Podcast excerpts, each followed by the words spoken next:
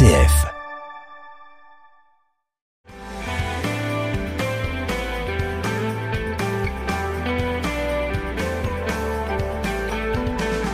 Bonjour à tous, bienvenue dans notre émission Parlons agriculture ou viticulture et aujourd'hui avec notre invité Bertrand Trépeau, ce sera viticulture.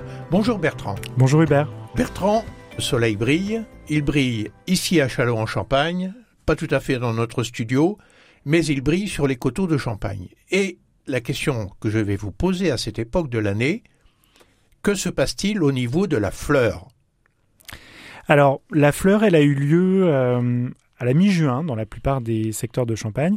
C'est euh, plus tardif que l'année dernière. On dit, euh, on considère qu'on a à peu près 15 jours de euh, retard, si on peut appeler ça comme ça, par rapport à la moyenne décennale. C'est-à-dire qu'on prend les dates de fleurs des dix dernières années, ça nous donne une journée moyenne. Ben là, on a pris à peu près 15 jours de retard.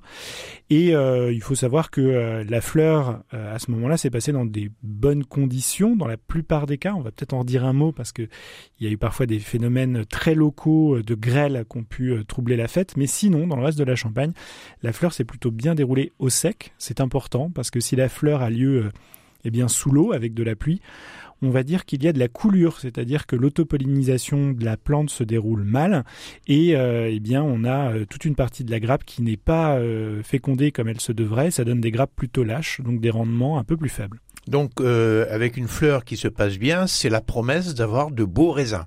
Sauf que il faut se rappeler qu'avant euh, que euh, on ait la fleur, il y a eu le gel.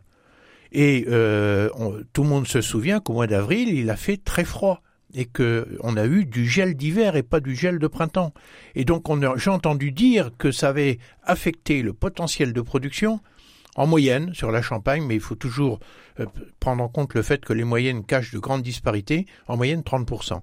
Est-ce que euh, aujourd'hui on peut dire qu'il y a eu un rattrapage, un contre-bourgeon performant et des fleurs euh, qui vont faire de beaux raisins? Oui, on peut dire qu'il y a eu un, rattrapage. On n'est plus euh, sur euh, ce chiffre de 30% à l'échelle de la Champagne. Euh, et surtout, ces 30% de dégâts du gel, c'est pas, je vous l'avais dit à l'époque quand on en avait parlé, Hubert, c'est pas 30% de, de, rendement perdu. Effectivement, il y a les contre-bourgeons.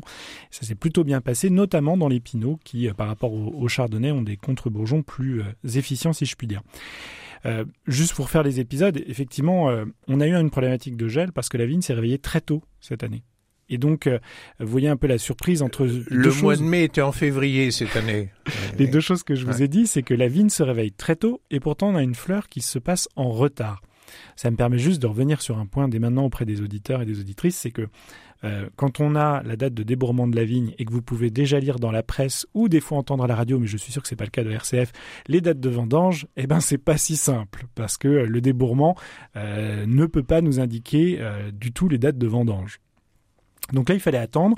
Effectivement, on a eu du gel, on a eu même plusieurs épisodes de gel, euh, d'où les, conséquences euh, compliquées, cette perte de 30% dont on parlait, des bourgeons, mais c'est pas des pertes de rendement.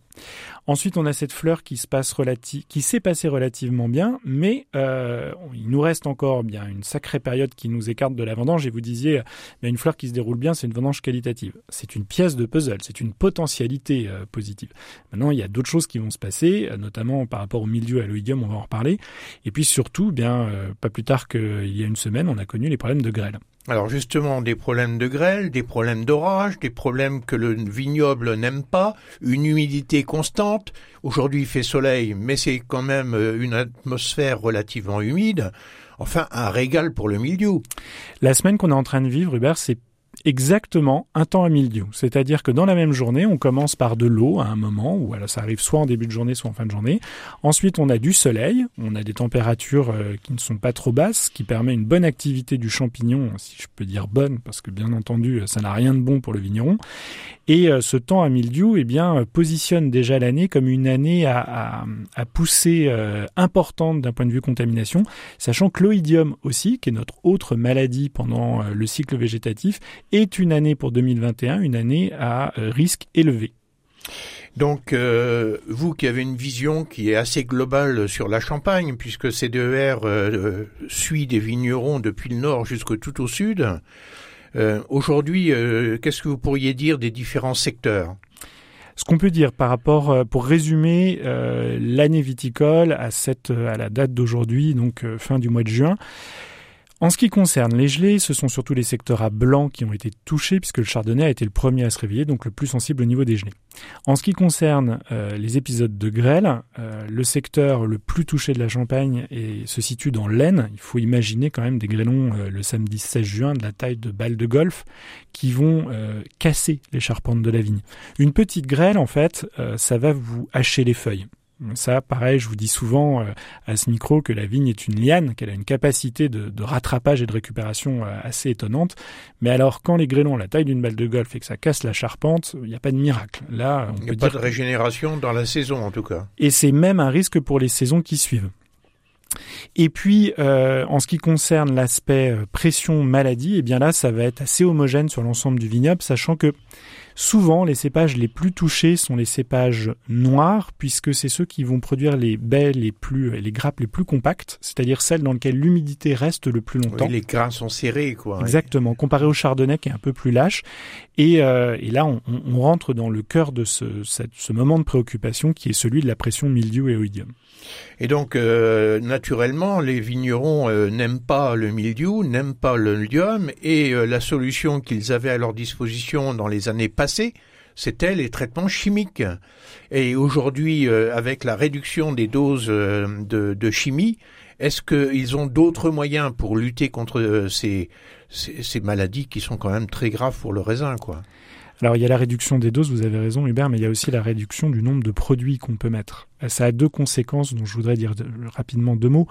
Euh, tout d'abord, ça veut dire que l'arsenal euh, qu'on peut déployer pour essayer... Il n'y a pas un produit miracle qui à tous les coups arrive à, protéger du milieu de l'oïdium. Et très souvent d'avoir des, cocktails ou des variétés, on, ça permettait d'essayer plusieurs portes d'entrée. Petit à petit, le nombre de produits, le nombre de molécules actives, c'est comme ça dont on parlait en, en chimie jusqu'à présent, sont vues interdites et c'est réduit. Et puis, euh, ce qui va créer des problématiques de d'impasse technique, c'est-à-dire qu'on manque euh, de, de, molécules différentes pour pouvoir mener la bataille. Et puis les doses, bien entendu, vous l'avez dit, qui se réduisent.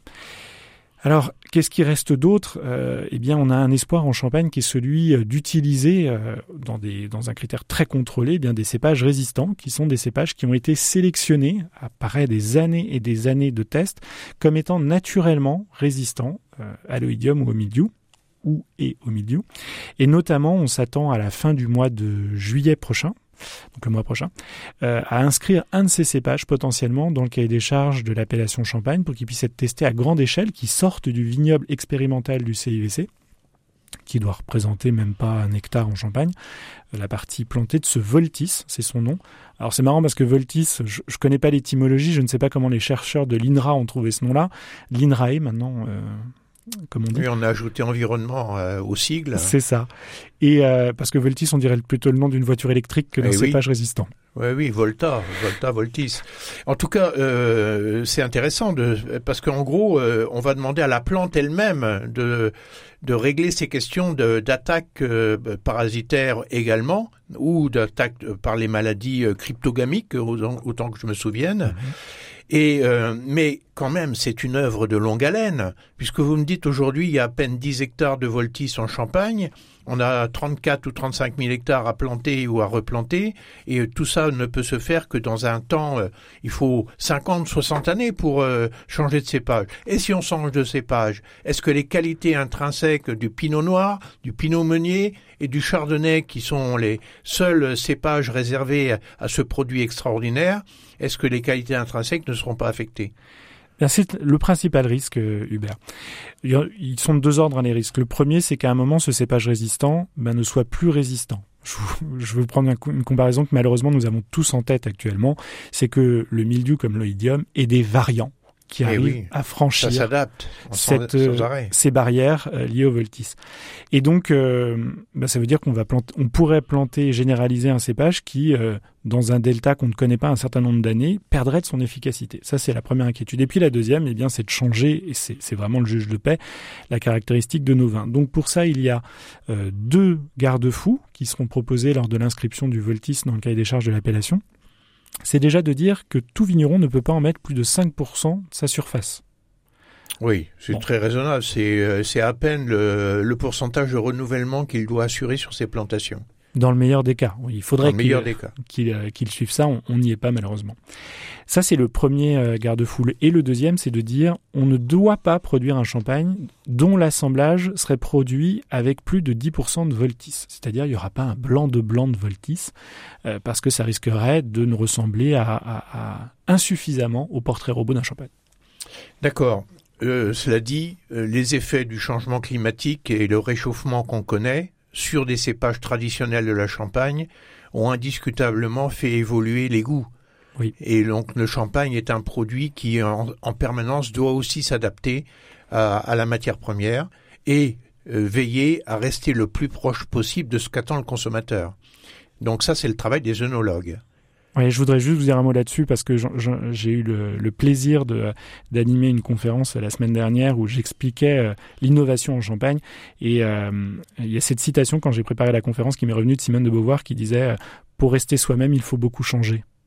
Eh Et, c'est ah, exactement le travail du champagne. C'est très beau. Alors, euh, c'est peut-être un peu tôt pour en parler, mais autant que je sache, à cette époque de l'année, on est à quelques jours d'une rencontre extrêmement importante en Champagne qui est celle des acteurs de l'interprofession. Et les acteurs de l'interprofession, à ce moment-là de, leur rencontre, nous déterminent euh, le PLC, c'est-à-dire le plafond légal de récolte qui aura droit à l'AOC pour la future vendange. Un certain nombre d'autres décisions de vendange d'ailleurs, y compris les dates. Et là, les dates, on n'a peut-être pas parlé, mais on situerait la vendange à la mi-septembre à peu près. C'est ça, pour le moment, on est sur la mi-septembre. Et alors, qu'en est-il de, de, ce qu'on, de ce qui filtre? Vous qui êtes dans les secrets de ces instances, euh, est-ce qu'on a entendu parler de quelque chose, en tout cas de position euh, des uns et des positions des autres? Alors je ne vais pas faire de euh, cette antenne et de RCF la, radio des, euh, des, révélations champenoises. On ne peut pas faire de cartage, non? Ce que je peux vous dire, c'est que en général, il y a une assemblée générale qui se déroule au mois de janvier, qui est toujours un peu le, le point de départ de la négociation euh, sur les appellations euh, à la vendange. C'est l'assemblée générale de l'Union Champagne, la grande coopérative de la Côte des Blancs. Et euh, cette année, en janvier, on a parlé à l'assemblée générale de l'Union Champagne de 9000 kilo hectares, puisque les ventes de fin d'année étaient moins mauvaises que prévu. On a eu l'occasion d'en parler ensemble, Hubert eh bien la suite de la commercialisation est aussi moins mauvaise que prévu euh, et, des bonnes nouvelles, notamment à l'export et chez les maisons, euh, se sont se sont ancrées.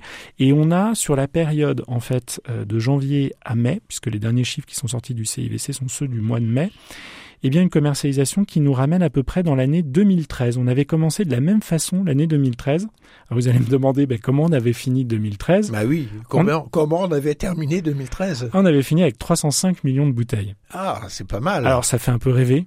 Hein oui, mais enfin, bon, on a connu aussi 340 millions, mais euh, ah. déjà 300 millions, ça serait extraordinaire. Je vous rappelle que l'an dernier, on était à 245. 45, oui, 245. Donc on a commencé l'année comme 2013. Donc il y a des vraies bonnes nouvelles, des vraies bonnes surprises. Euh, Est-ce que euh, du coup on peut, on, on parlait de 9000 en début de d'année, je vous le disais à l'instant, on va sur une, un trend de plutôt positif.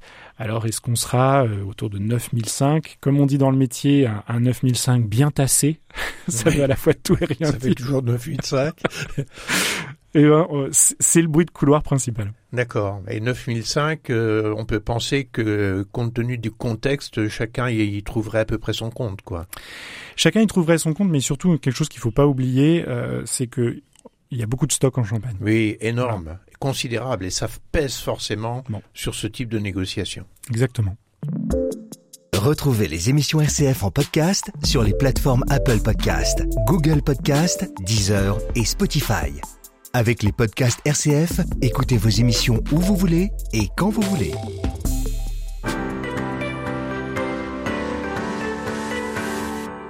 Avec nous dans l'émission euh, Parlons viticulture, Bertrand Trépeau, et nous faisons un grand tour de l'actualité du moment pour euh, la Champagne, à la fois ce qui se passe sur les coteaux, et ce qui se passe dans les dans les salles de réunion en négociation dans l'attente de la fixation des conditions de la vendange prochaine.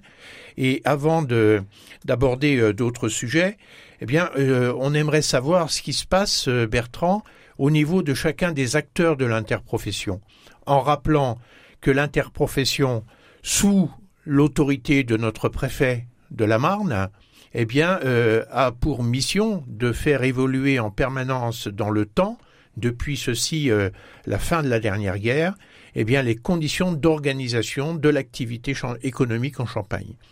Et les conditions d'organisation de l'activité économique, c'est de fixer le maximum qui peut être récolté tenant compte du marché, tenant compte de la situation agronomique, et également un certain nombre d'autres règles qui font évoluer progressivement l'appellation Champagne.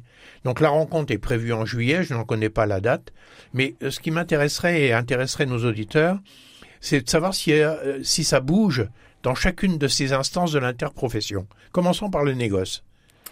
La famille du négoce, euh, elle enregistre des bonnes performances d'un point de vue commercial euh, depuis euh, la fin de l'année dernière, le début de cette année. vous savez que c'est la famille la plus tournée vers l'export. On confirme année après année que le marché du champagne s'internationalise. Ce sont les mieux placés pour profiter de cette, cette internationalisation des ventes. Et euh, par contre, c'est une famille où euh, tout le monde ne va pas, euh, mais ça va être vrai de toutes les familles, vous me direz, ne va pas dans la même dynamique. Je veux dire par là que vous avez des négociants qui vendent principalement sur le marché français et européen, principalement dans des réseaux de distribution qu'on va considérer euh, classiques, type grande surface, etc. Vous avez des maisons qui sont extrêmement tournées vers l'international et puis vers des marchés porteurs, d'autres vers des marchés comme l'Angleterre, qui a été un marché très chahuté jusqu'à l'annonce du Brexit. Bref, il y a une variété derrière ces bons chiffres globaux, une variété de situations. La, la peur reste toujours un peu la même, c'est que le numéro un devienne de plus en plus numéro un. Est-ce que est-ce que c'est le cas? Pour le moment, c'est celui euh, un de ceux euh, et si on ramène son volume, sans aucun doute celui qui enregistre les meilleures performances. Et c'est celui qui a le mieux traversé la crise, alors même que les échanges internationaux ont été particulièrement perturbés depuis la crise Covid. Et qui émet des, donc des messages extrêmement positifs auprès du vignoble en disant euh, mais moi ça y est je vais bientôt me retrouver dans ma situation de manquer de matière, de euh, tout va très bien, etc. Et ce qui petit à petit vraiment le but c'est de se mettre en lumière par rapport aux autres opérateurs qui n'ont pas un discours aussi positif parce qu'eux ont du stock. Donc les grandes maisons continuent à donner le là, hmm. si je puis dire, de la position du négoce euh, à la veille de ces négociations. Et euh, côté euh, vignoble. Côté vignoble, il y a deux familles, je vous en parle souvent. On a d'abord les vignerons, puis on a ensuite les coopératives. Les coopératives étant donc le prolongement des, du vignoble. En ce qui concerne le vignoble, petit à petit, on a de moins en moins d'opérateurs hein, qui commercialisent. Ça, c'est une tendance qu'on n'arrive pas à, limiter. Par contre, euh, depuis le début de l'année, par exemple, les vignerons enregistrent de bonnes performances, notamment parce qu'ils se tournent de plus en plus vers l'export. Ceux qui restent, si je puis dire, et on espère qu'ils seront le plus nombreux possible et qu'on va arrêter de perdre des vignerons, se tournent davantage vers l'export et enregistrent de meilleurs résultats. Donc on a plutôt une bonne dynamique qui commence à revenir côté vignoble. Par contre, côté euh, coopérative, là encore, il y a un acteur euh, dominant qui est euh, Nicolas Feuillat sur la commercialisation. Et puis le reste de la famille est un peu plus éclaté avec des volumes souvent beaucoup plus petits. Et cet ensemble des coopératives est toujours dans le rouge en termes de performance économique. C'est-à-dire que continue à avoir des volumes en baisse. Quand même assez fortement tourné sur le marché français. Et le marché français n'est pas reparti aussi fort que les marchés d'export. C'est ça, et je vais rajouter une autre, pièce de puzzle, euh, Hubert, c'est que Bien entendu, les coopératives se disent comme le marché français est pas le plus dynamique, il faut qu'on aille à l'export. Sauf qu'ils arrivent avec une offre qui ressemble à une maison de champagne, c'est-à-dire c'est une offre de vin d'assemblage avec des marques, etc. Face à des concurrents qui sont déjà là depuis plus longtemps qu'eux et qui ont souvent des moyens commerciaux absolument énormes et de soutien marketing, donc ils ont beaucoup de mal à trouver une place. Et ils n'ont pas un discours aussi différenciant que celui des vignerons qui peuvent arriver dans cette logique de champagne euh, d'artistes, si je puis dire, qui sont signés des, des, mains des hommes et des femmes qui les produisent. Oui, parce qu'ils sont en production massive et c'est très difficile de, de, soutenir et de justifier ce discours. Alors, voilà pour la situation économique euh, des, des, acteurs, donc qui est plutôt rassurante, mais la vie interne des structures. Le syndicat des vignerons a récemment tenu son assemblée générale est-ce qu'il en est ressorti des, informations intéressantes ou des révolutions à, envisager? Déjà d'un point de vue organisationnel, je vais commencer par ça. Euh, on a un nouveau directeur général au, syndicat général des vignerons, Laurent Panigaille, qui était jusqu'à présent directeur adjoint du groupe, euh, enfin de la coopérative Nicolas Feuillat, et euh, avec deux choses, une réécriture du projet politique du syndicat, c'est-à-dire que le syndicat un rôle de plus en plus important par rapport aux instances nationales, européennes, puisque la réglementation ne fait que se développer, et il y a besoin de se réorganiser par rapport à ce rôle politique. Ça, c'est une prise de conscience et une réorganisation pour être plus efficient sur l'aspect politique. Et puis deuxièmement, de réorganiser tous les services. Alors maintenant, euh, au syndicat, il y aura euh, justement un pôle affaires publiques, un pôle commercialisation, un pôle études de marché, un pôle communication. Bref, de repenser euh, le syndicat pour être en ordre de marche. c'est un changement vraiment de fond. Je pense que ça a été aussi, euh, euh, ces réflexions ont été appelées par les difficultés qu'il y a eu et dont on avait déjà parlé entre les vignerons indépendants d'un côté et puis le syndicat de l'autre. Justement, est-ce que c'est en réaction avec la montée en puissance des vignerons indépendants qui ne sont pas un syndicat, à ma connaissance, aujourd'hui, et en tout cas ils n'ont pas de place réservée à la table des négociations dans le cadre de l'interprofession. Est-ce que c'est, vous pensez, la première réaction qui face à cela? En tout cas, il y a un lien puisque, enfin moi je fais facilement un lien. D'un côté, vous avez des opérateurs, donc les vignerons indépendants, qui euh, pointent du doigt toutes les, euh, tous les manquements, toutes les limites que peuvent avoir les syndicats et qui pousse le syndicat à se réinventer, à faire plus, à faire mieux. Euh, donc on va dire que ça c'est l'aspect euh, positif. Donc c'est un aiguillon quelque part. Oui, on parlait alors vous parlez d'aiguillon. Souvent pour le syndicat général des vignerons, ils ont un groupe des jeunes et l'expression euh, consacrée c'est poil à gratter. Ben, alors il y a le groupe des jeunes qui est le poil à gratter, puis maintenant on a les vignerons indépendants qui sont l'aiguillon. Donc il va falloir que le syndicat se bouge. Alors est-ce que cette assemblée permet de constater en dehors d'une réorganisation des services que les choses ont bougé? Oui, parce que les chantiers, alors les chantiers politiques nous ont été présentés pendant cette assemblée générale, hein, euh, et, l'année a été plutôt riche dans le domaine. Mais on va reparler de la communication, notamment dans la mesure où euh, le syndicat général des vignerons a terminé sa première campagne de communication depuis très longtemps. Elle s'est arrêtée en 2020 et donc euh, a fait le choix, et nous a présenté lors de l'assemblée générale, de renouveler une nouvelle campagne de publicité avec un budget toujours de l'ordre de 12 millions d'euros si ma mémoire est bonne, hein, c'est quasiment 4 millions par an, euh, avec des objectifs qui sont, euh, on va dire, renouvelés. Ils n'ont pas changé du tout au tout et c'est rassurant parce qu'en communication, il faut mieux pas changer d'avis tous les quatre matins. C'est de redire que la principale cible sont les 30-50 ans. Donc, euh, on, réaffirme la cible de, clients potentiels avec euh, les jeunes. Les jeunes actifs et les actifs. Et avec euh, ce positionnement, donc, quelle est l'idée qu'on veut faire passer? C'est celle de dire, eh bien, le champagne, euh, c'est la boisson des petits moments conviviaux. Ça n'est pas que les mariages, ça n'est pas que les baptêmes, ça n'est pas que la signature du contrat de votre vie. Ce sont tout un tas de petits moments conviviaux dans votre quotidien. Et c'est cet ancrage qui doit aider, euh, sur le marché français tout d'abord et ensuite le marché européen, à élargir les moments de consommation du champagne et donc de permettre, eh bien, de retrouver une dynamique commerciale. Donc euh, une campagne euh, avec un budget sur trois ans de 12 millions d'euros, 4 millions d'euros par an. Euh, c'est certain que si on était sur les coteaux italiens avec le Prosecco, on dirait c'est un peu minable, ça ne fait vraiment pas beaucoup.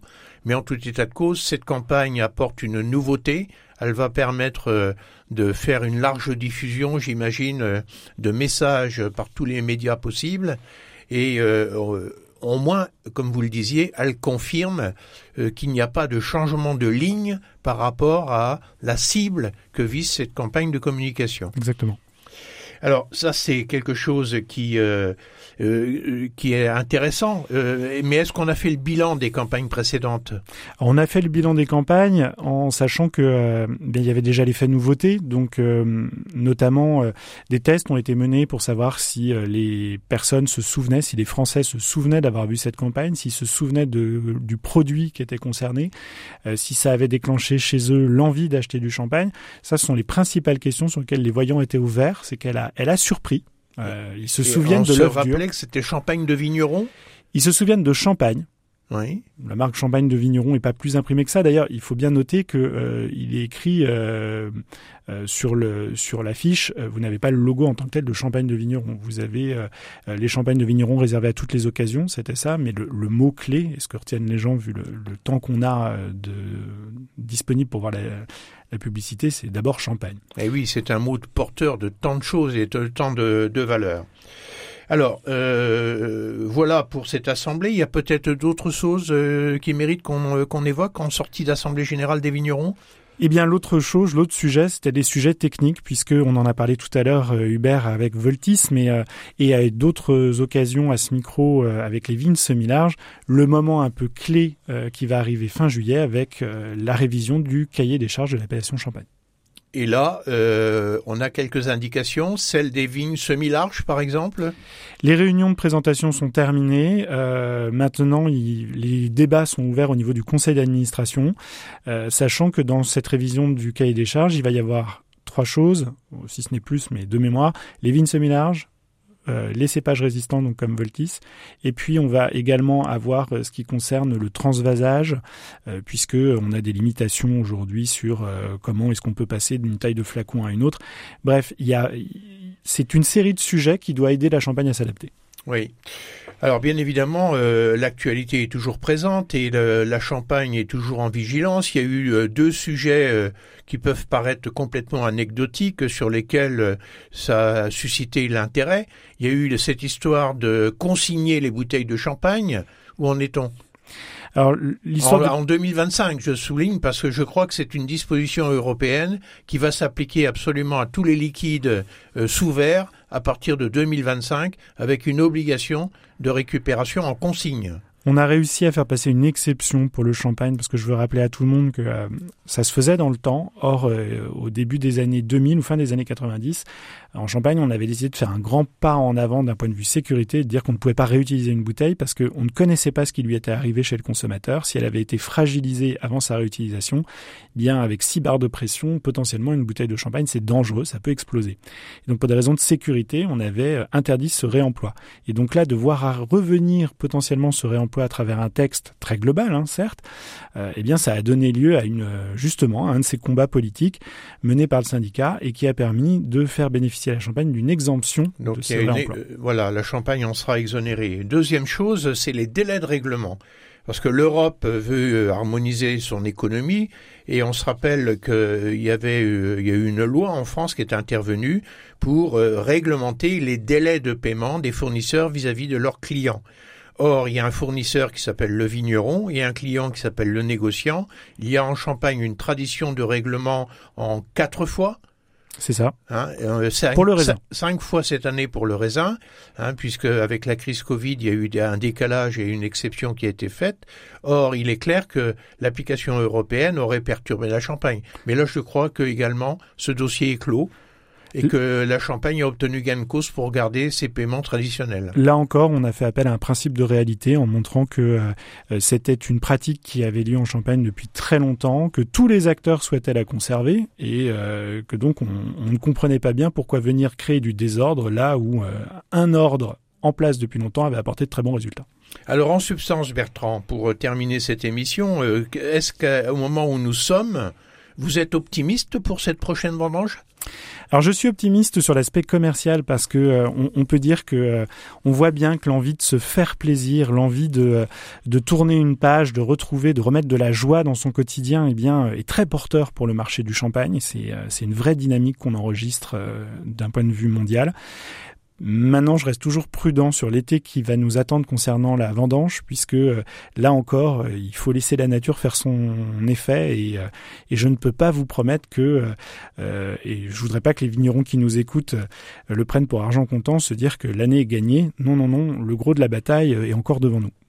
Très bien, et bien sur ces paroles de grande sagesse, euh, merci Bertrand. On va vous souhaiter un bel été et aussi une belle vendange quand le moment sera venu, puisqu'on n'oublie pas que vous êtes vigneron. Et on souhaite à tous nos auditeurs de nous retrouver au mois de septembre prochain. À très bientôt à tous.